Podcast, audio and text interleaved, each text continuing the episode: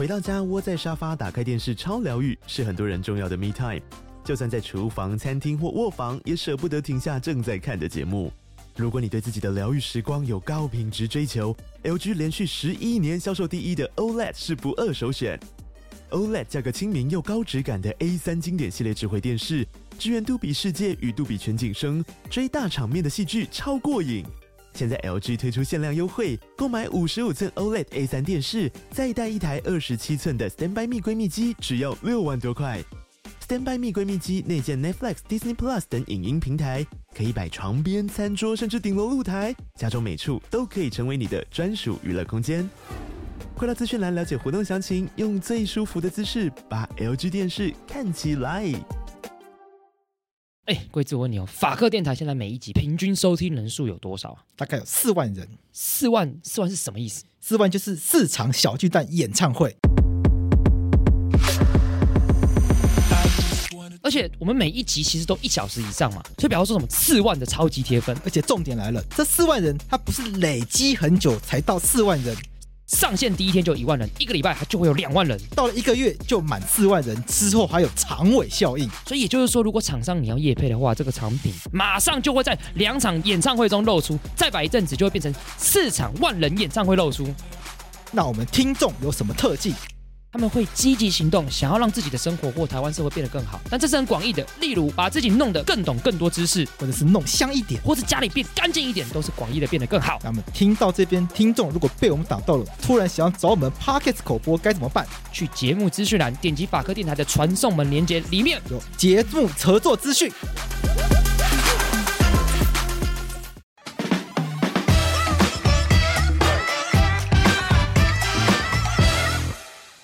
我是桂智，你现在收听的是法科电台。像我有参加过那个模拟法庭，就是演练庭，你知道那叫什么？嗯、就是在那个正式上路之前呢，因为它是新制度，所以司法院在全台湾各地的地方法院弄了一对那个模拟演练庭。对，模拟法庭。那我就因为基于一个好奇，就参加了一场，因为好像就是你找我去的。哎、欸，对。那我那想说，反正新制度要来的，那应该也学一下，我就抱持这种心情就去了。然后有一度非常后悔，觉得怎么那么花时间？嗯，因为演练庭，它时间没有很长，它就是礼拜一到礼拜四，然后礼拜五呢是可以去看他们讨论要不要判多重，那个评议啦。对，然后因为平常正常案件评议是不开放的嘛，所以它是演练庭，想要让更多人可以参与，然后去讨论它的一些制度要怎么改，所以它的评议过程呢，大家是可以旁观，他用直播把它播出来。对，就礼拜，所以整个礼拜一到礼拜五都在市营地院，从早到晚，对这节目一一度要停更。欢迎来到法科电台，我是贵智。之所以会做这一集呢，是因为前一阵子许宗力院长来这个全国律师联合会被人家说踢馆，当然司法院后面有做一些澄清啦，就说呃许大院长他不是这个意思。不过呢，因为在这个发言的场合呢，跟那个发言当下呢，许多律师是很错愕啦，意思大概是说许大院长他有观察到一些状况，就是因为现在国民法官的案件越来越多，然后媒体很多很瞩目，有一些判决做出来了，然后许大院长他就发现到简便的。呃，实力可能实力是我的用语。他说简便的状况可能有一些落差。他发现检察官都是一个团队，然后很有很有组织性的在打这个官司。相对来说，辩护人那许大院长的用语是就像一盘散沙一样。那这一话一出，就引发了这个律师界的不满，就是说怎么可以？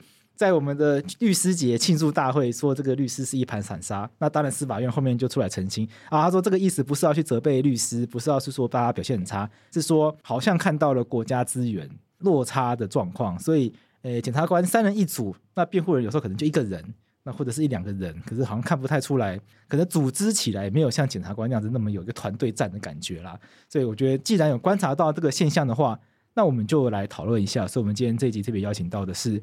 台湾刑事律师辩护协会的理事长林俊宏律师来跟我们聊这个话题，因为刑事辩护律师协会最重要的工作就是在帮律师界思考怎么样让这个辩护的工作可以更完整，然后更保护人权，开设很多的课程来。提供这个律师再进修的这样子一个管道了。那我想，既然是辩护律师协会这样子，应该是对这个议题很有观察。那林律师同时还是民间司改会的常务董事。我刚刚想说，如果已经不是的话，那我就要说、呃、常常在司改会工作什么什么的，也忘记确认了，不好意思。那我们欢迎林律师。大家好，我是林俊宏律师。我想，我们就开宗明义来聊这个话题，就是国民法官这个制度呢，我们的听众其实非常有兴趣。而且我发现我们的听众，还有可能我身旁的朋友，包括我现在在台大新闻所上课的那些老师，有些老师就直接说他很有意愿去当国民法官，就等什么时候被抽到，就表示说这个制度确实在这社会上有引起很多讨论，然后也很多民众有意愿参与。那只是这样一路做下来，现在从之前是模拟法庭嘛，那今年是正式上路。那先这样子请教好了，就是林律师，你看整体的运作下来，你有没有看到一些状况，可能是跟一开始的预期有落差？这个是我们民间团体需要来讨论的一个方向。呃，其实从目前的状况来观察，我不认为有什么落差啦。目前的状况，其实在上路之前，其实我们就有所预期。那很多事情其实，在上路之前就已经有跟司法院提出相关的建议，只是有没有被接受？那确实当时有很多建议没有被司法院接受。那现在看到的状况，就是我们很多当时所预测的状况。像是什么样的？那最直接的观察，像之前刚刚我前面提到的简便的实力不对等的这种状况，这个其实本来就有有所预期，因为其实从许宗立的说法，他说。律师界比较像是一盘散沙，不像检察官是团队作战，这个是本质的问题啊。律师本来就不会是像检察一体，所以他们在一个上命下从，或者是他们在一个案件的要求上，他们就会有好几个检察官来共同负责某一些案件。可是律师他是为当事人负责，当事人找哪一些律师？哦，或者是找一个律师或找两个律师，这个不是律师可以决定的。嗯，哦，而且这个很现实，它涉及到律师费的负担，人越多就会越贵，对，这必然的嘛。所以，所以你很难去要求说，哦，律师你一定要团队作战。当当事人请不起这么多律师的时候，律师如何个团队作战法？是，所以这本质上就是一个不了解律师生态，或者是对于律师业有错误期待的一种思维。那当然啦、啊，在之前在预期国民法官法制度上路之后。律师团要怎么组成这件事情，其实是有预期的，因为本来的想象是说，呃，有大量的国民法官法案件会进到法律辅助基金会，嗯，那法律辅助基金会在碰到这样的国民法官法案件的时候，就会思考说，哎，这种案件类型其实单一的个别律师其实比较难去负担，所以当时就会期望说，碰到国民法官法案件就要派复数律师来协助，所以这件事情在之前就已经有要求。那确实，在初期法服的案件、法律辅助基金会的案件里面，也会尽量至少派到两名的律师。哦，所以在客观的状况上来说，目前我们看到这种所谓的非团队的这种情形，有一些是可能当事人自己去找的，那自己找的就无解了。哦，这样没解，不可能断队。那法服的部分可能会有复数的，那可能会稍微好一点。那不过另外的问题是在于是法服的案件。基本上要看律师有没有诱因想要结案，因为国民法官法案件它的特质，它有个特质就是它的排他性很强。嗯，所谓的排他性很强，就是说我接了这个国民法官法案件之后，我在处理案件的期间，我很难再同时去照料我的其他的案件。嗯，比如说我手上有 二十件、三十件或更多的案件，可是国民法官法案件它进真正进入审理之后，它会集中而且密集的审理。哦，它可能整天开庭，然后连续开个几天，那。这几天呢，你除了在法庭上开庭之后，你晚上回去要整理当天开庭的状况，所以你会没有办法去处理其他的案件。那我不知道有哪一位律师有办法去承受说他的当事人一直跟你讲说：“诶，律师，我都找不到你哦，我一天找不到你，两天找不到你，三天找不到你，我一个礼拜都找不到你，我的案子怎么办？”嗯，有多少律师可以承受这样子的一种？嗯，当事人的要求或压力，这太可怕了。对，这非常可怕的。对，其实有在接案的不一定律师嘛，很多人是接案型的工作。那厂商找你，对，通常都要赶快处理啊。对，所以你就这个东西就变成是一般的事务所，尤其台湾的事务所形态都是以中小型事务所为主，所以它现实上会造成律师不太敢去碰触这样子的案件。而且这一段时间，除了是说你旧案无法照顾以外，另外一个很现实的问题是你新案进不来吧？对，因为你没办法结案嘛，你被关在法法院里面啊，你新案进不来，然后旧案又没办法处理，旧案的当当事人可能会跑掉，不爽跑掉，又没有新的案子，那我办完公民法官法案件之后，我下个月要吃什么？我的收入是什么？那我们让听众了解一下国民法官法的案件。假设假设我今天去当国民法官法的律师，我可能会遇到什么样的一个工作的状况？我们让没有当律师的听众朋友可以稍微理解一下这个情境。好。如果我是一个国民法官法的辩护人，嗯，我一开始接到这个案子，我可能一开始我要，当然我要先去了解案情嘛，了解案情有几个面向嘛？第一个面向是啊，我要去跟检察官要证据资料，我要去做证据开示。啊，证据开示表示说，检察官把他手上用来起诉的东西要拿给你看或提供给你。那他不是单过去一样把资料叫你去影印，或者是给你电子档。对，以前不都可以阅卷吗？证据开示某个程度也是这个概念，可是可能他会在证据开示室里面，他也让你看卷证资料，然后也给你看呃物证具体的东西，然后同时他们会进行协商，呃，国民法官法制度有个协商会议，嗯，他同时双方可能会进行某程度的协商，当然那个深浅很难说，那只是说就是你除了单纯过去去拿资料以外。他可能会让你稍微绑一段时间在法院里面，要开会。对，没错，开会开在地检署里面。那当然，初期的证据开示其实不会花真正多的时间啊，倒也还因为资料先去取得，因为你也不了解案情。那这是第一个层次。第二个面向是你要去找你的当事人嘛，你要去听当事人到底跟你讲什么，到底发生了什么事情，为什么被起诉？我想这跟一般案件差不多。那在国民法官法案件呢，你的当事人几乎都在押。哦，呃，一定都在押嘛，这个说是重罪案件，基本上都在监在押.所以你羁押起来都被关在看守所里面。对，都在看守所里面，你必须要去看守所看他。那你去看守所看他又有时间的限制，那你又要早早去那边预约安排时间，然后去谈。那谈的有时候一个时段谈不完，你又可能你要留到下午再谈第二个时段。哦，中间还会回去吃饭？对，也许或者是你没办法回去吃饭，就留在那里，你又是整天绑在那里。好，再往下看的话，第三个层次可以看到的就是说，我如果看到卷了，我跟当事人面谈完了，那我是不是要开始做我的辩护的准备？那辩护的准备，我可能就预想说，哎，这个案子我有多少的证人要来传？那可是是不是每一个相关的证人，我都应该要把它传到法庭里面去？不是，因为国民法官法案件它比较。麻烦的是说，因为国民法官他们都没有资料，所以你要把你的卷证的分析要清楚，你的出证计划要清楚。你因为你必须要让国民法官可以在短期内听懂你在说什么，知道你要做什么。所以你在做这件事情之前，你要先做准备。所以你要知道说，哎，我要传哪些证人？那我怎么知道哪些证人可以传、值得传，或者是传的有意义，或者他传的在法庭上不会胡言乱语，好，或者是对案子有帮助？那你可能就要去进行证人访谈，你要先访谈完证人，才能知道说，哦，这个证人知道的是哪些事情，他知道的范围是什么，那他的表达能力好不好？好，这个要花很多时间来做这件事情。所以我可能在确认基本资料之后，我接下来就是要去做证人访谈。那访谈完之后呢，我可能下一步要再进一步去跟当事人确认说，诶，我去访谈的，你告诉我的某一些证人跟这个案件相关的。那我们大家再来确认说，每一个证人适不适合在法庭上作证？他到法庭上之后，可以证明到哪一些事项？啊，作为你的将来的案件的设定跟规划。哦，那这个其实在前，这个是前期准备工作，其实就要花很多时间。那如果说现，因为现在所涉及到的大部分都是致死案件嘛，所以有人死掉了。那有人死掉的话，可能就要去安排确认说死因是什么，然后。就要去了解说当时的鉴定，去了解死因。也许我们就要去访谈专业的鉴定人，去了解说，哎，当时你怎么判断的？哦，啊，如果涉及到 DNA，涉及到血迹，涉及到枪炮或者枪弹的部分，那都要去跟专家再进行访谈。所以那也是另外一个访谈的困难。那除此之外呢？呃，现在很多个案是要处理刑的问题，就是要判多轻多重。以前判刑要判多长？对，因为以前只要处理说，哎，以前大部分只会处理到有罪无罪。那可是其实，在国民法官法案件，另外一个更重视的点是，我要判多轻还是多重？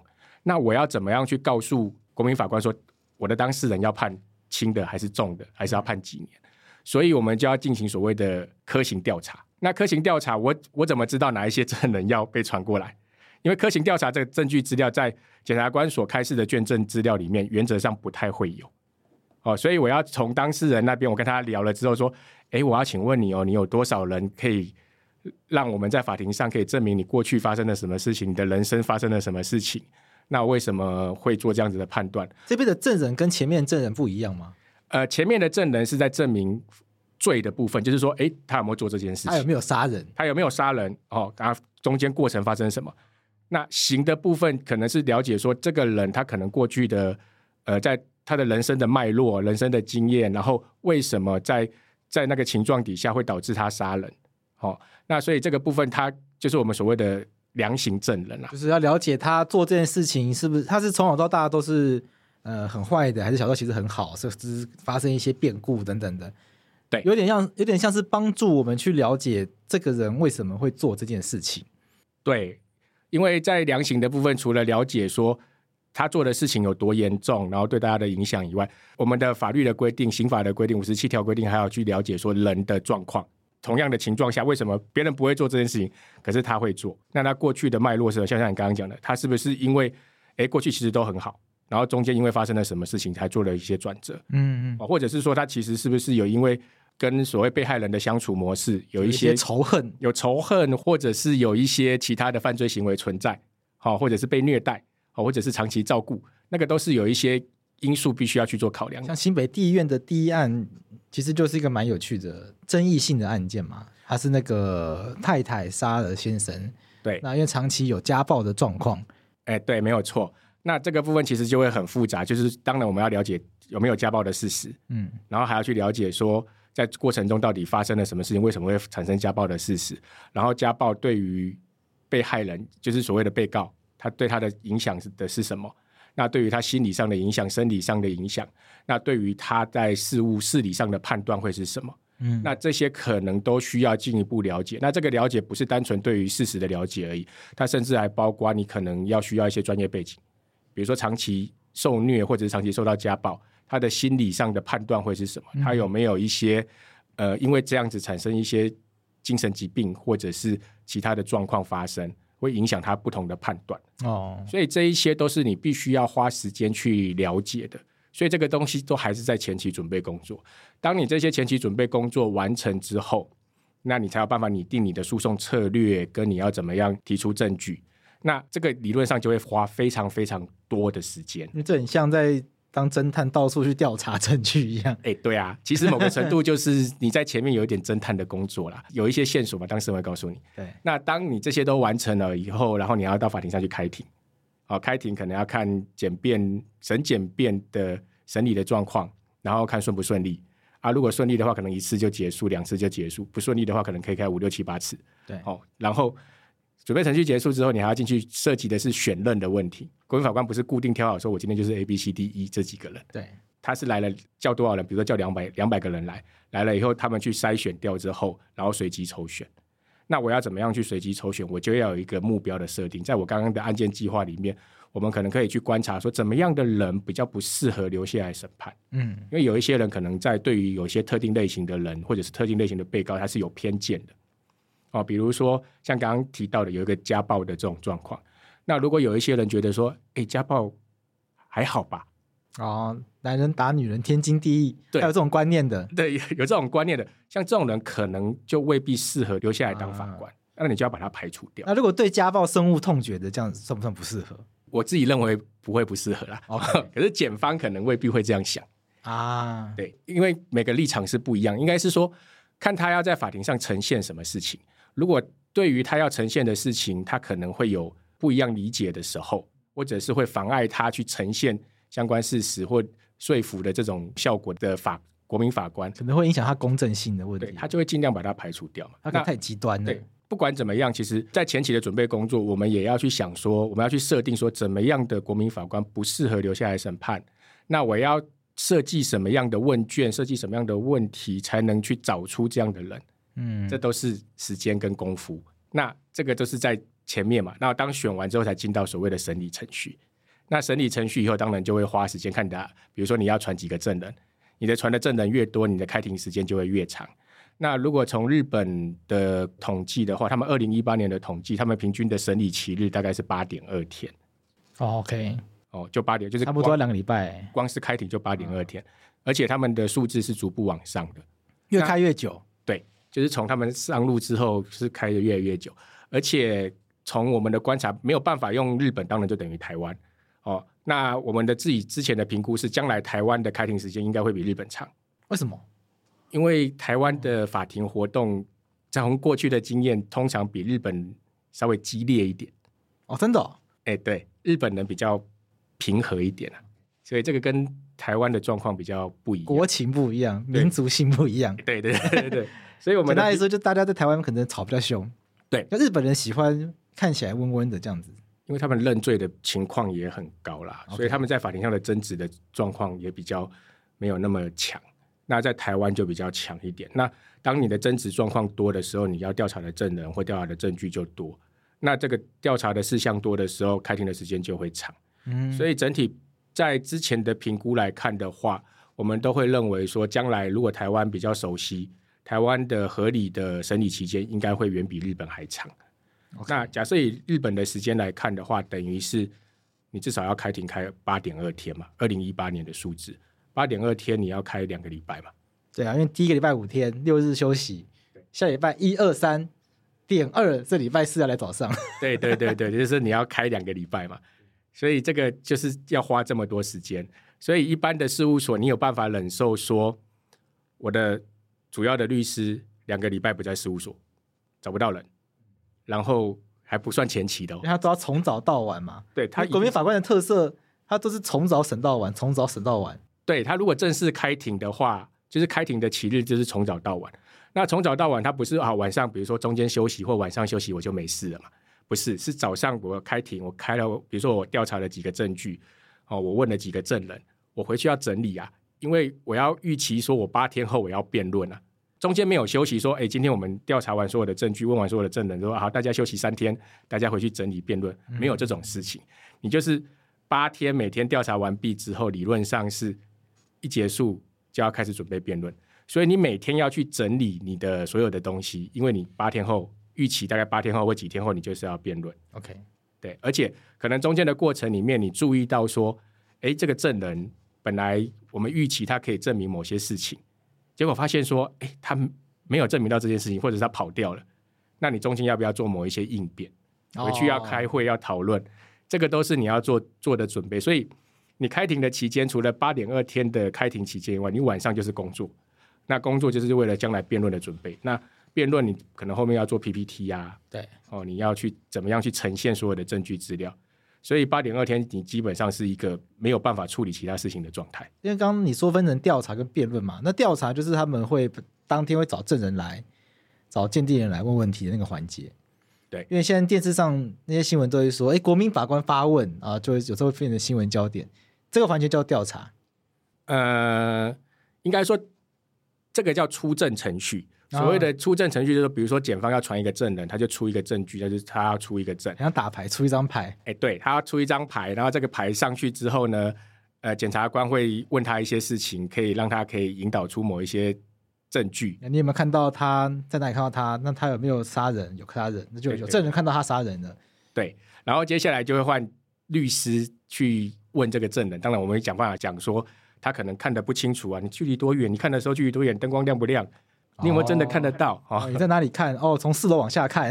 哎，对啊。突然就发现，刚刚检察官有个细节没有问到。对对对对。那那时候是白天黑夜，那黑夜那那你看得清楚吗？之类的。对，那就是诘问的一个过程。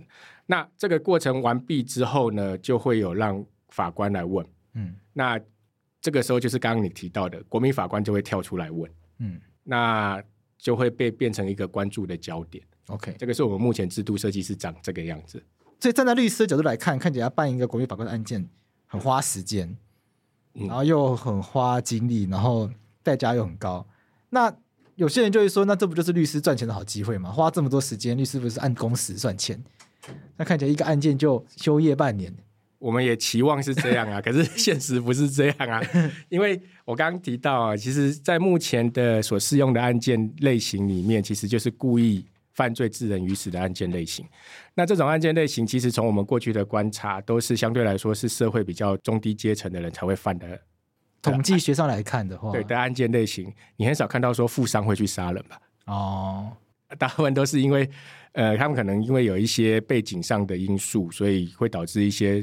故意犯罪而导致死亡的结果的这种类型，所以一开始的评估就是说，这个类型的案子会绝大多数进到法律辅助基金会去。哦，就是一般人他大概自己请不起律师，负担不起这样子的律师费用，所以都是透过法律辅助基金会来派给律师。那派给律师的话，律师们就要接受法律辅助基金会所提供的报酬。嗯，那目前司法院在法律辅助基金会给律师的报酬又不够高，哦，其实不就是低啦，哦，那所以会变成律师觉得是说，这案子这么辛苦，我花很多时间，而且这个花的时间不单单只是钱的问题，它会真的会造成律师事务所，尤其是中小型律师事务所营运上的困难，旧的当事人会跑掉，嗯，新的当事人不会进来。那我只能好好专心过好这个案，顾好这个案子。那顾好这个案子之后，他又没有办法让我维系我正常的营运状态的时候，那对于律师来说，又没有任何的诱因想要去做这件事情。那我就办普通的案子，我好好的，至少先把我的生计顾好啊。嗯，所以它本质上费用低是一个事情，第二个部分就是它会确实造成律师他们在从业的时候的生计上的明显困难。那再来就是说。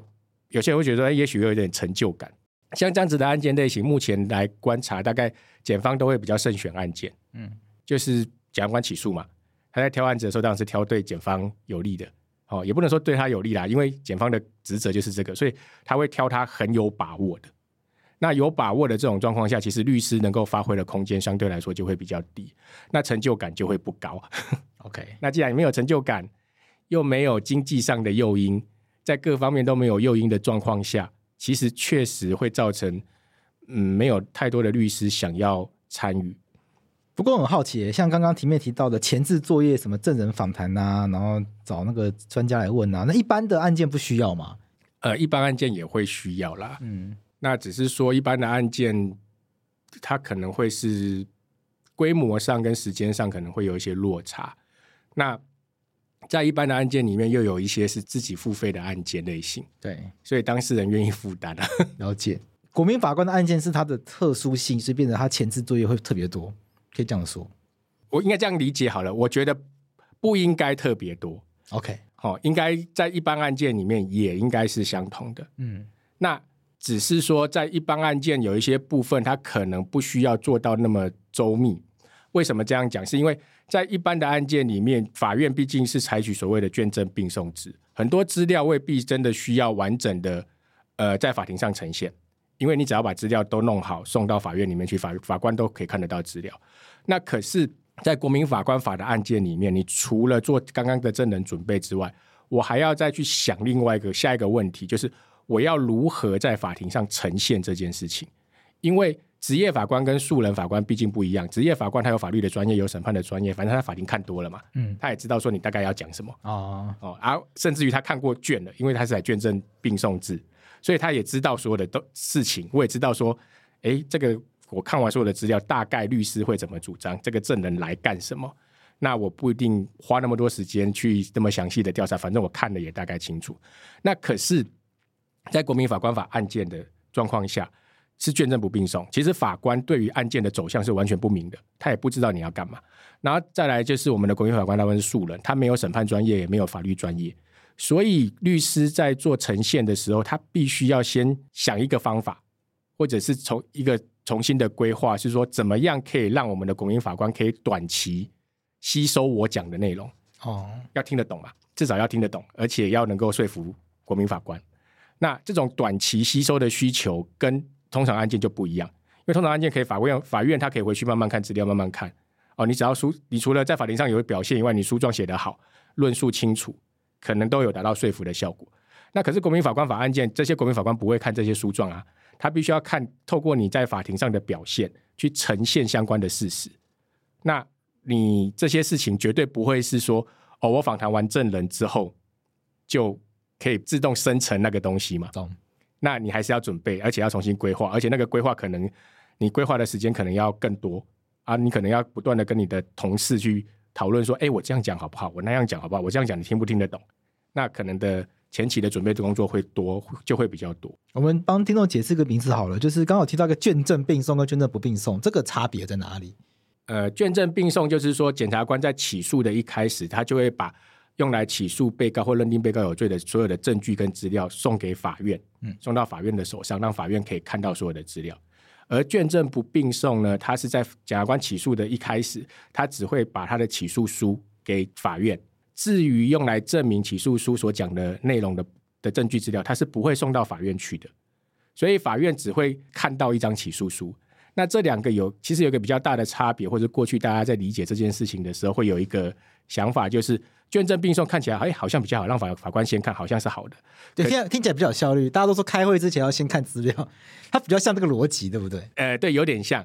那可是大家可以想想看，就是说检察官送的东西到底是对被告好的还是不好的？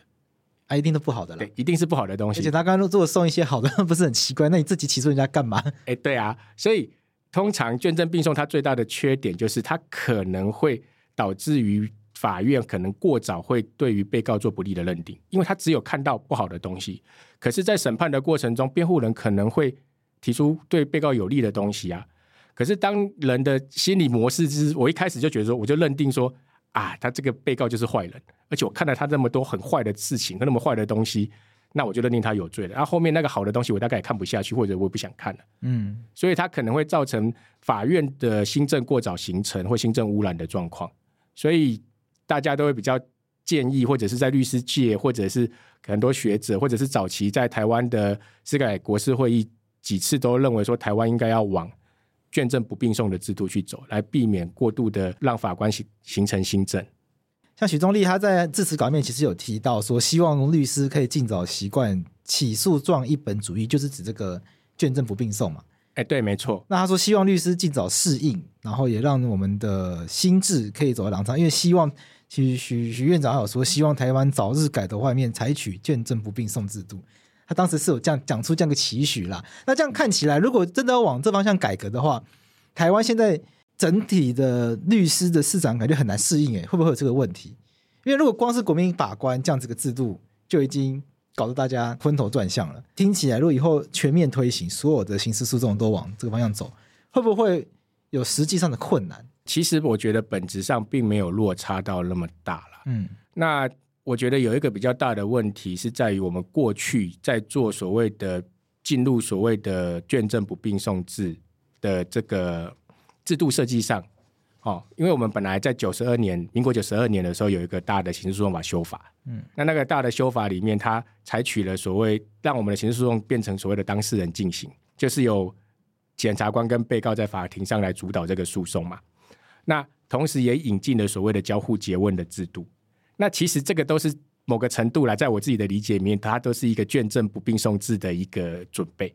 可是台湾因为这几年哈，应该说九十二年到现在。九十二年到现在，其实这个制度已经，我我认为被我们的司法实务的操作被侵蚀掉了。因为其实，在法庭上，我刚刚讲到说，我们要去怎么样去说服国民法官，在短期内说服他，交互詰问是个很重要的东西。我们必须要透过问问题，然后把证据呈现在法庭上。那你要会问问题啊？那可是理论上，我们的律师们应该很懂这一套。理论上。很懂交互诘问，很懂交互诘问，因为你要会问问题，才能在法庭上呈现这些东西。你要很懂，那其实就会很容易在法庭上说服法官。那可是现实上，其实我不认为我们的律师很懂啊。为什么？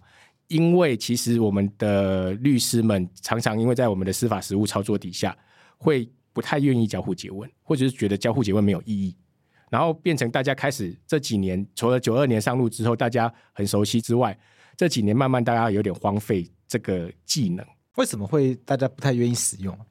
因为就我刚刚讲司法实务的问题，因为我们司法实务上，我们的职业法官很喜欢介入我们的交互接问，就是比如说我律师在问问题的时候，那问到一半，法官就问进来：“你等一下，等一下，你刚刚那什么意思？”好，他就变成法官主导在问问题，这个不对吗？就是对听众来说，可能会觉得，嗯，法官不是本来就在审案嘛，那不自自己来问，不是很正常？律师在整个交互詰问的过程中，他对于每个问题理论上都是一个规划过跟设计过的。有一些法官想知道的事情，对我第一时间没有听到，可是我在后面的问题，其实我可能安排在后面，我透过怎么样的方式去把它问出来。那法官如果直接介入的时候，因为有时候问问题，因为不是每个证人都是都是愿意把事情讲出来的，你要透过一些方式去引导他，或者是把答案问出来。可是我们的职业法官，他如果太早进来的时候，可能我本来的策略就被破坏了。那本来我能问的东西，或者本来我预计要在什么地方问的东西，或者是引导的的东西，变成被职业法官破坏掉，我可能会因为这样子问不出来。因为有时候你是要慢慢问去，去慢慢的破坏，或者是减少证人的防备心，然后你透过什么样的方式可能突袭他一个问题，他突然会讲出一个你要的答案，或者是符合事实的答案。那可是如果有时候过早介入的时候，反而你本来想要达到这种效果是没办法达到，他可能就会提早防备，导致于说后面你都问不出东西来。那另外一种模式是，也许是有些法官是不太会介入的，你再问就让你问嘛。那你问完之后，我就最后再来一个职权讯问，反正你刚问过我都不管你，我就重新再问一次，然后把你之前问的都破坏掉。刚刚律师问你那个是这样吗？然后如果有些证人比较贼一点说啊，不是，哦刚刚听错了，其实我那个是什么什么意思？嗯，那职业法官进来之后就会破坏本来的交互诘问所得到的一个成果。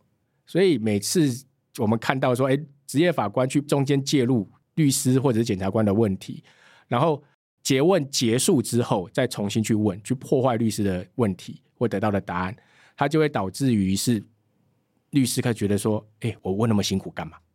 反正你中间会自己问啊，而且中间最后你可能会破坏我要的东西啊。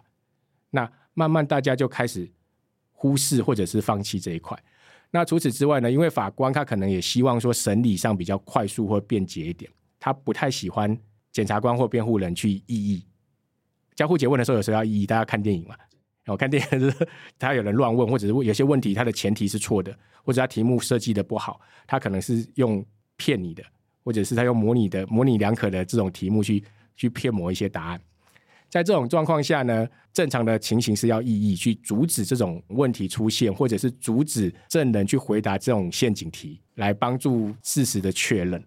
那可是因为在我们的实务的操作里面，有时候会不喜欢异议的存在，因为它会导致于程序会拉得很长，所以在很多地方是不异议的。那不异议代表是说大家可以乱问。所以有一些犯规的东西会出现。当犯规的东西出现之后，这个答案可不可信就会出现问题。那没有异议，然后法官又职权讯问，然后或者是法官介入讯问，那最后的结论就是：那我问这么，我花那么多时间准备干嘛？我这么认真去准备，结果都被你破坏掉了。然后我可以异议的东西我也不能做，所以大家就不想做这件事情，变成律师在这个技能开始就生疏了，就没有去做好，就没有办法去完成这个基础的准备。可以说交互诘问的目的是，它的本质是不希望法官自己来问吗？交互诘问的目的应该是说，法官的本质就不应该自己来问。法官的本质，他是一个中立的听讼的角色，他就是站在一个中立的角色去看检察官提出来的资料，检察官传唤的证人讲了什么话，看再看看辩护人他所提出来的资料有哪一些，他传的证人讲了哪一些话。然后去比较两边讲的话，到底哪个哪会去判断说哪一边比较符合真实，来来做认定。听众可能会觉得，如果法官问了，发现证人有一些漏洞，那不是也发现更多的真实吗？因为法官也很专业啊。呃，这个会有什么危险吗？法官就会觉得他是柯南，或者是他是个追诉者，因为这样子的问题是说，就是来，就是我来认定你有，我我来我要来去。他是个指控你是犯罪的人，对，他本来理论上他是一个中立客观的角色。我们希望法官的存在，他就是一个中立客观的角色，来去评价说到底检察官起诉有没有道理。检察官说你有说被告有犯罪，那辩护人帮被告辩护说他其实没有犯罪，那法官他应该没有预设立场，听就对了。对，所以当法官过度介入的时候，就会开始让人家觉得说，哎，法官你到底是来做判断的人，还是你要来追究的人？你是跟检察官站在同一个阵线的吗？这个是我们制度上的问题。好，有点绕远了。不过，为什么要提到这件事情？是因为本来理论上我们在做所谓的卷证不并送，要有这个当事人进行要交互詰问的这个基础。理论上简便应该在这个时期，应该大家都很熟悉。可是因为我们的实务上长期的去破坏我们交互结问制度，它导致于是说，我们的一般的律师人们或者是检察官在开庭的时候。对于这样子的操作上的熟悉度，其实已经大幅下降，甚至于再去谈法官，法官也是，法官在判断说，诶，今天检察官的问的问题有没有道理，然后法呃律师的异议有没有道理这件事情，他的判断上没有那么精准。那这个确实是我们目前生疏的状况。而这种状况，国民法官法上路之后，律师有没有办法马上拉上来？其实我觉得是没有办法，因为律师的问题是。我通常有案件才会去花时间努力啦，对，有时候是这个样子。那诶，没有案件的话，也没有操作机会。对，没有操作机会，也没有诱因去做这件事情。对，然后就算看了一堆书，那也不知道怎么，其实也没有机会把它应用在法庭上面嘛。然后平常你就就是照我刚刚讲的这种模式在操作。那可是检察官在这件事情上就不一样，因为检方他毕竟是官方系统，官方系统他们有政策目标，他们已经很明确知道说，哎，对我们过去比较没有那么熟，可是我现在告诉你，接下来国国民法官法案件，你就是要认真操作。所以这个时候，国家的资源就就会直接下到法务部去，跟我们的检察官讲说，接下来国民法官法案件，大家要开始认真操作交互詰问了。所以他们就可以花很多的国家资源去训练我们的检察官，就说，哎，你们就有一群人就专门做这件事情，那你们就把这件事情把它技术就拉回来。那在这种制度的设计下，我们的法务部或者是检察官，他们可以快速的投入资源，让我们的检察官。可以快速的去熟悉这个交互结结婚制度，或者是整个操作的制度可以熟悉，然后让可以快速的熟练，然后去运用。可是律师的角色是，律师毕竟还是在在市场上去呃营业，或者是提供法律服务。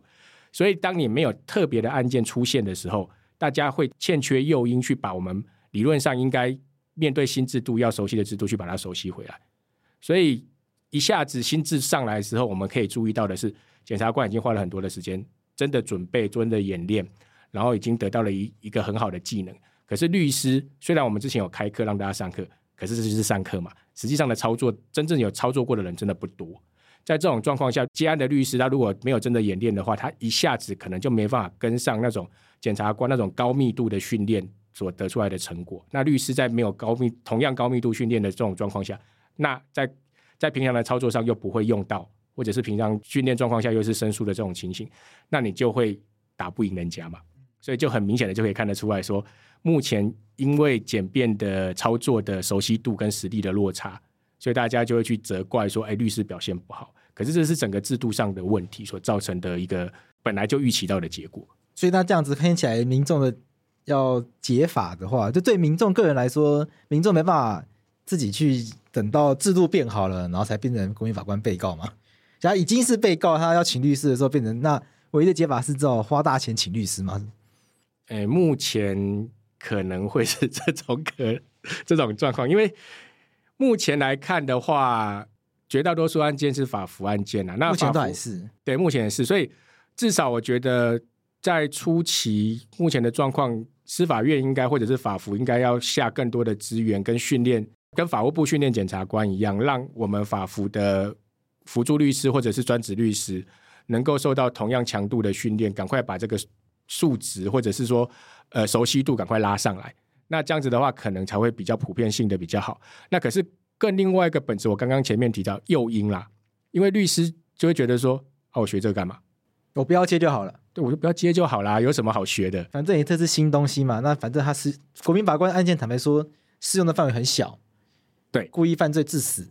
过了两年后，还多一个十年以上的犯罪。对，在这十年以上重罪案件，可是本质上它就是一个在整个律师市场上诉讼的市场上，算是一个很小的部分。对，真的很少的诉讼会走到这个地方。对，如果就不要接就好了。对，很多律师的想法就是，那我就不要接这个就好了。那我就传统形态的刑事诉讼，或者我本来就做民事的，我做家事的，管这干嘛？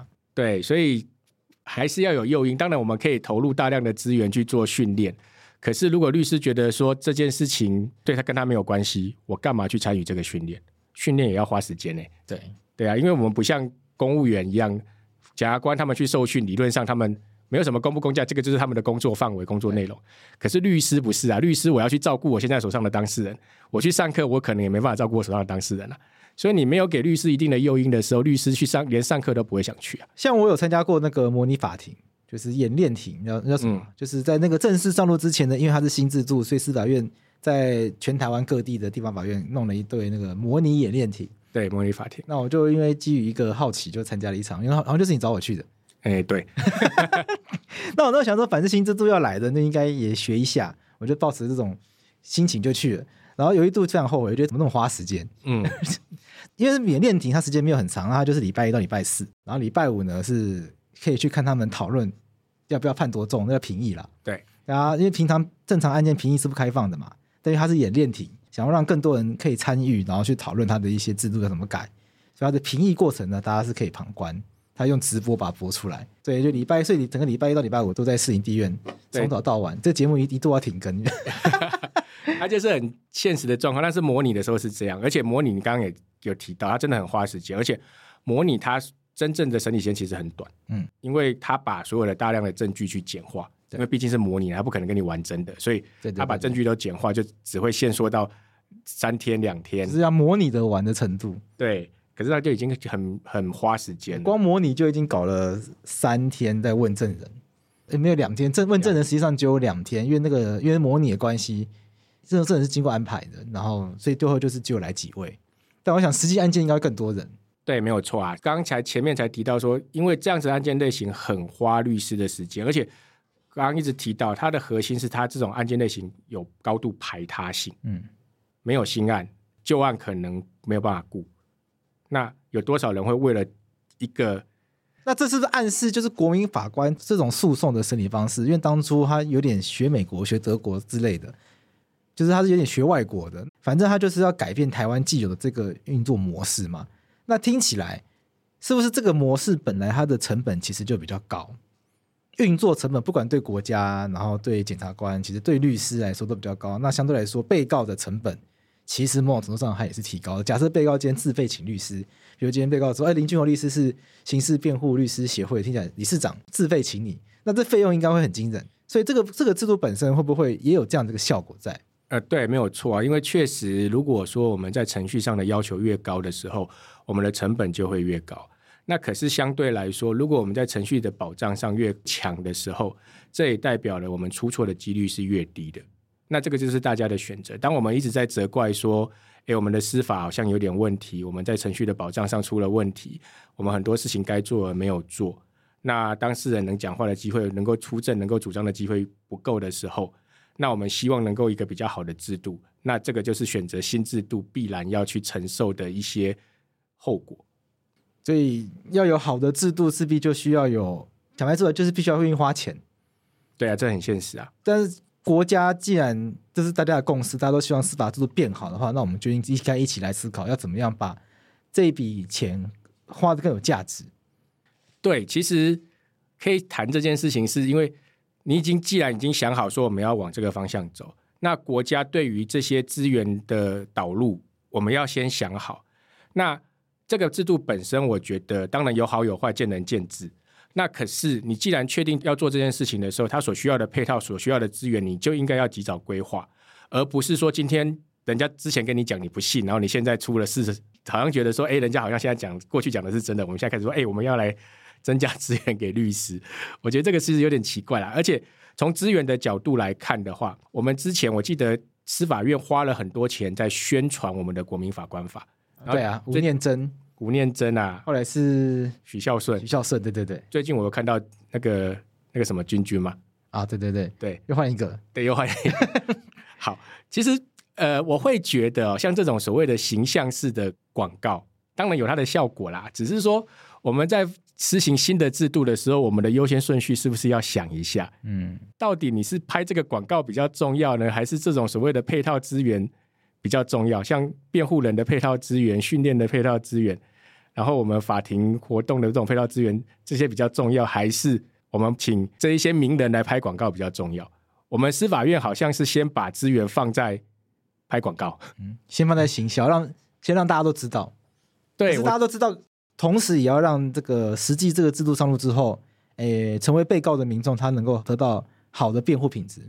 对，这个才是比较重要的。所以，我觉得那个优先顺序哦，就是说国家有没有钱来做这件事情？我我认为，目前从司法院所编列的预算来说，你把这些宣传预算哦，编一些过去训练训练的那一些配套的设计，或者是一些资源，我觉得绰绰有余了啦。因为。好像又会有一种声音是说，这律师本来就要靠自己赚钱，然后又要靠国家养，这个很奇怪。不过刚刚林律师也提到了嘛，这是诱因的问题，就是目前这个市场它确实就是一个不成熟，然后又很小的。如果你要靠所谓的市场机制来运作的话，那结论就是，那我就不要去接就好了。对啊，没有错啊。对，如果我们要回归市场机制，那大家觉得律师都应该，律师你要赚钱就要自己学，你不应该靠国家资源。我们回归市场机制的话，那现实就是它的案件量很少，花的时间又大。我专心投入这个，可能讲直接点，就它不就不是一个活得下去，或者是可以赚什么钱的？那它市场就不诱人的话，那最后就会变成那人民请不到律师。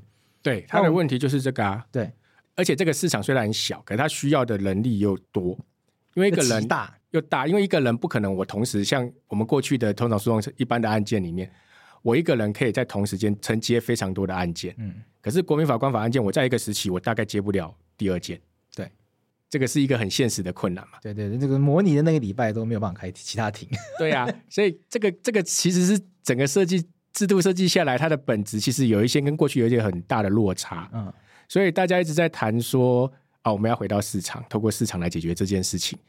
可是你的市场就小嘛，说穿了就是你刚刚提到的，本质上就是没有市场啦，没有人想做的，这个就是属于一个没有人想做又吃力不讨好的工作。其实跟大家一开始民众想象的不太一样，很多人会想说，哎，这个新的制度感觉好像。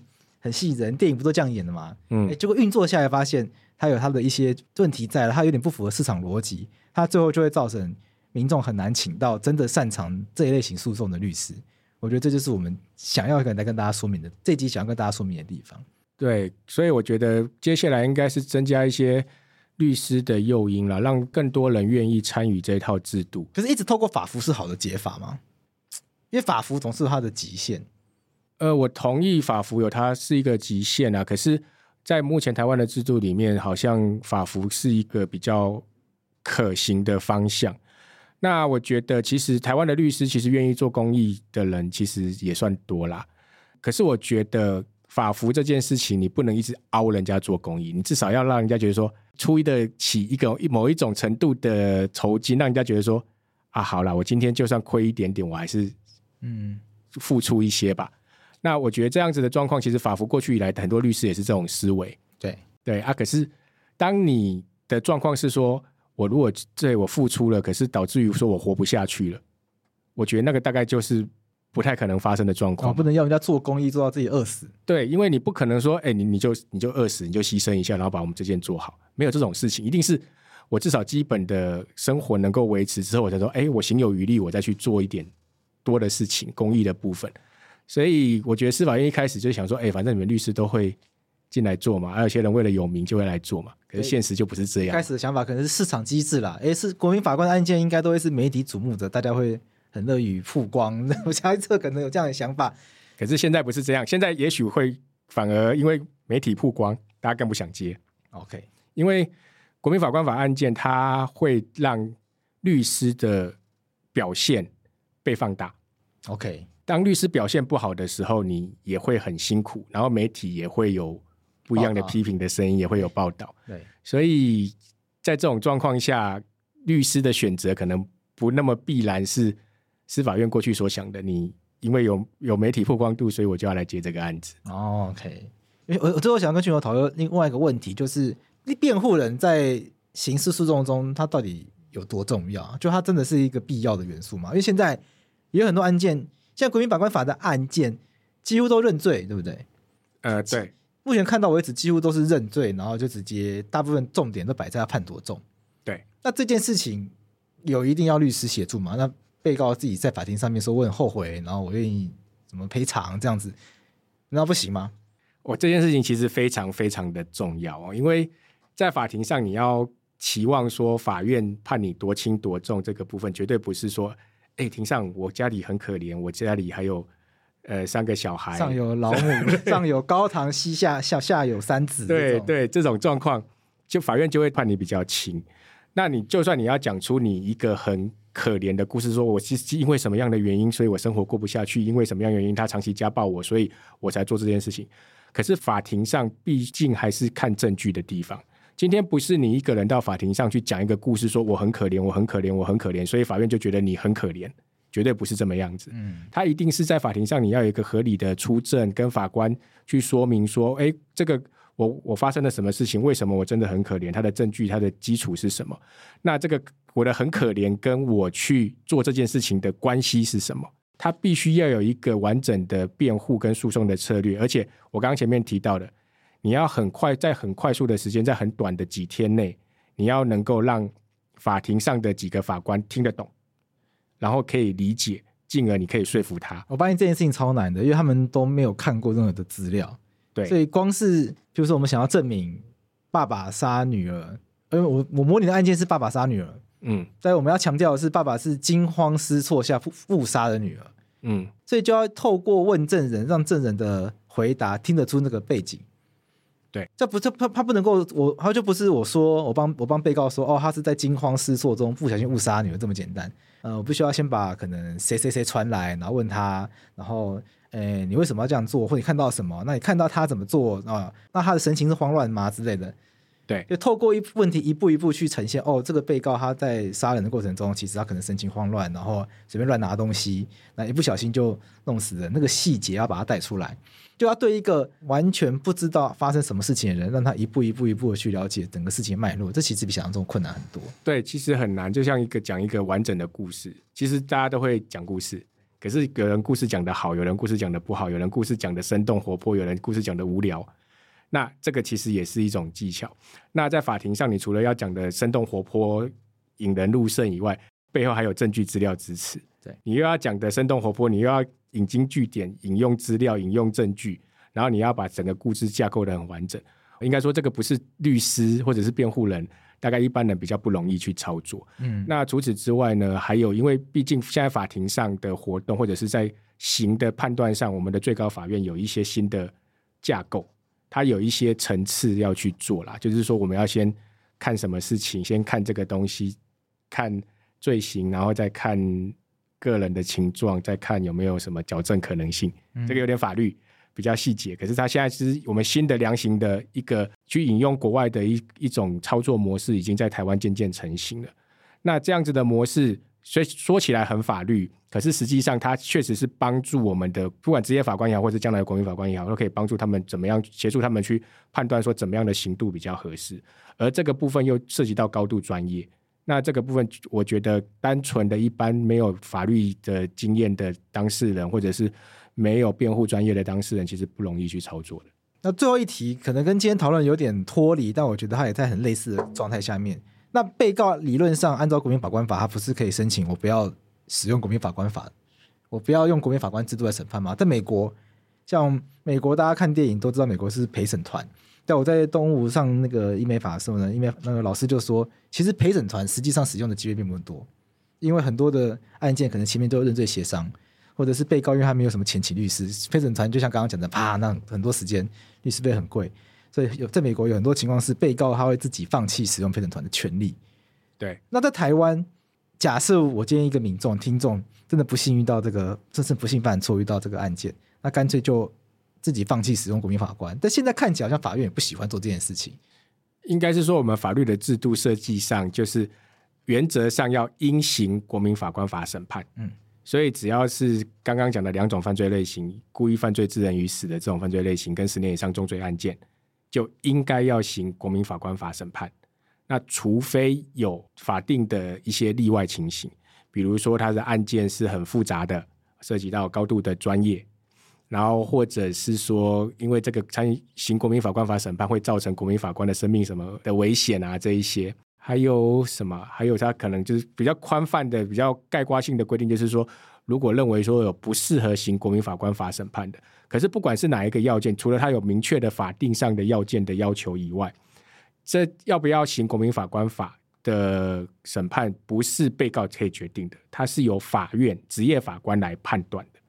所以他一定在我们法律的要件里面去进行判断，嗯，所以不是说今天被告说，哎，我不要，我不想，你就可以不要，是法院要判断说符不符合要件，符合要件，我才会同意你这件事情。那国民法官法的案件，我自己初期是认为啦，因为我们国民法官法在台湾，它还要有经过六年的评估期，六年后会出一个评估的总结报告，来确定说国民法官法这个制度在台湾施行的成效。那我会认为，在初期，在这种评估的目标之下，我觉得法院或者是从政策上的角度，也不太可能，或者是不太容易去很大量的去准许不行国民法官法审判，因为你大量的不行国民法官法审判的话，会导致于这六年的评估数量不足。嗯，那你这个评估数量不足的话，这个评估报告没有意义，我们就没办法判断说这个国民法官法制度适不适合在台湾继续的留存下来。所以从政策上的需求，或者是制度判断上的需求，我们就是需要一些量。所以我都觉得，本质上制度设计就不会是那么理所当然的不行国民法官法审判。再来是评估的需求上，我们也需要一些量。所以这样两个因素，在我的判断里面，我会觉得将来被告想要不行国民法官法审判的几率是比较比较难的啦。我自己观察，目前准许就是回到一般的诉讼，不用国民法官的，不把人叫来当国民法官的，好像主要都是被害人。被害人如果不想的话，就会基于保护被害人，那比较有机会同意。有一件是这样啦，可是没有全部啦。这个东西都是真的很看将来的操作。嗯因为他如果用被害人的部分的话，现在是不在我们的条文里面，应该是第六条的规定里面。对，他不在我们的法定要件里面，他顶多只会用到的就是不适合行。对对对，我们已经查到了两件，两件嘛。对，就是他认为说不适宜行国民法官法审判，他就是一个很概括的一个的要件。那这个就是很纯粹取决于我们的法院的想法。我这里就觉得一个蛮冲突的。诶，理论上这个更好的程序应该是更保障被告，那被告没有办法放弃自己的权利。被强迫一定要用这个，哎，我想说这个道理到底哪里？这个其实当时在立法的时候就有拿出来讨论过，应该是当时民间在倡议的时候是希望说，让我们的当事人就是被告有一个程序的选择权，嗯，就是我可以选择我要不要用国民法官法审判。那可是当时司法院是拒绝这样子的一个制度的。那某个程度来讲的话，我觉得也是观察到其他的国家吧。我记得没错的，我如果没记错的话，早期韩国他们在行人民参与审判的时候也是有评估。那可能他马上初期的案件量就是不足，哦，他们怕案件量不够。那当然了，司法院我不知道他们真正心里的想法是什么。不过确实有观察到说，有注意到说国外有这样子的现象，那也会担心说将来我们的案件量会不会因为如此而不足。那今天非常感谢林俊宏律师来跟我们讨论，就是国民法官法运作到现在的问题。那今天这一集的角度，虽然听起来好像是从律师的立场出发，哎，律师觉得诱因不够啊，什么什么的，到我相信在今天的讨论过程中。其实林俊宏律师带着大家一起来走了一遍国民法官他的运作流程，就包括律师从接案，然后一路会怎么准备，一路到开庭，然后审判，到判决。我相信可以让大家更了解国民法官运作下，包括律师在内，被告其实跟律师是一起的嘛，是一个同一个团队吧。我们可以更了解，呃，当我们面临国民法官制度的时候呢，诶，我们可能会需要遇到哪些事情？那也包括新旧诉讼的制度的差异嘛，传统的刑事诉讼跟国民法官。制度下面，它运作起来有哪些差异？我相信这些东西的了解都可以帮助我们一起来讨论如何让国民法官变得更好的。那我相信大家一定也认同，就是如果我们司法制度要不断往前进的话，好的律师陪伴当事人是很重要的。因为律，因为当事人就是因为没有法律的专业，所以我们法律才设计律师这个制度，让大家去请律师帮助自己来辩护。嗯，那不然就把你丢到法庭上面被检察官攻击，到体育馆附基本上理论上是好像最能够实现正义。之所以希望能够去平衡双方，实际就是我们怕会有犯错，所以需要有律师来协助当事人去把他的意见讲出来。那如何让这个制度在未来走下去，是能够更发挥它司法改革这个效果的话，我相信这个是大家都希望可以一起来关注的事情。那我们今天再一次感谢林俊厚律师，谢谢。好，谢谢贵志，谢谢大家。